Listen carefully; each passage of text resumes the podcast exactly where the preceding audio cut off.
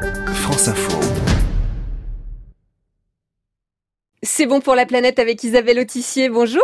Bonjour. Présidente du WWF. Vous êtes avec nous tout l'été sur France Info pour nous indiquer vos bons choix pour la planète.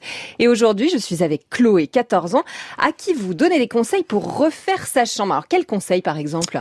Bon, d'abord, c'est vrai que c'est l'été, c'est le bon moment. Hein. On a du temps euh, et puis on peut faire ça. Alors, qu'est-ce qu'on peut faire? Bah, Par exemple, euh, si on a envie de changer les meubles, euh, on pourrait aussi garder les anciens puis les, les modifier. Hein. On peut faire euh, des collages, des peintures, euh, et puis on peut fabriquer soi-même des petits meubles. Moi, j'ai fait ça quand j'avais ton âge.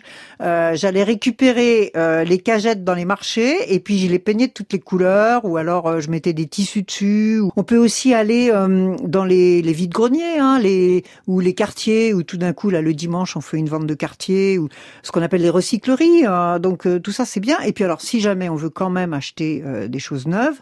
Il faut faire un petit peu attention. Par exemple, sur le bois, on va regarder s'il y a une petite étiquette FSC.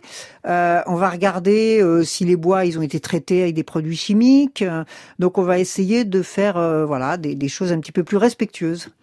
Et si on veut repeindre sa chambre, c'est pareil, je pense. Bah, écoutez justement Chloé, ce qui compte pour elle le plus, alors qu'elle va refaire sa chambre justement? Bah, si je refais ma chambre, euh, c'est la décoration. Je vais racheter des plantes, des cadres avec mes amis, ma famille et tout. Donc plutôt envie de choses nouvelles euh, en même temps. Et ouais, en même temps, ce qui est génial, euh, c'est de le faire soi-même. Euh, un cadre, par exemple, ça se fait facilement soi-même. Euh, on a plein de tutos sur Internet pour plein de choses. Puis alors, ce qui sera bien dans ce cas-là, c'est que ta chambre, elle va être unique personne n'aura la même et ce sera exactement ton goût à toi.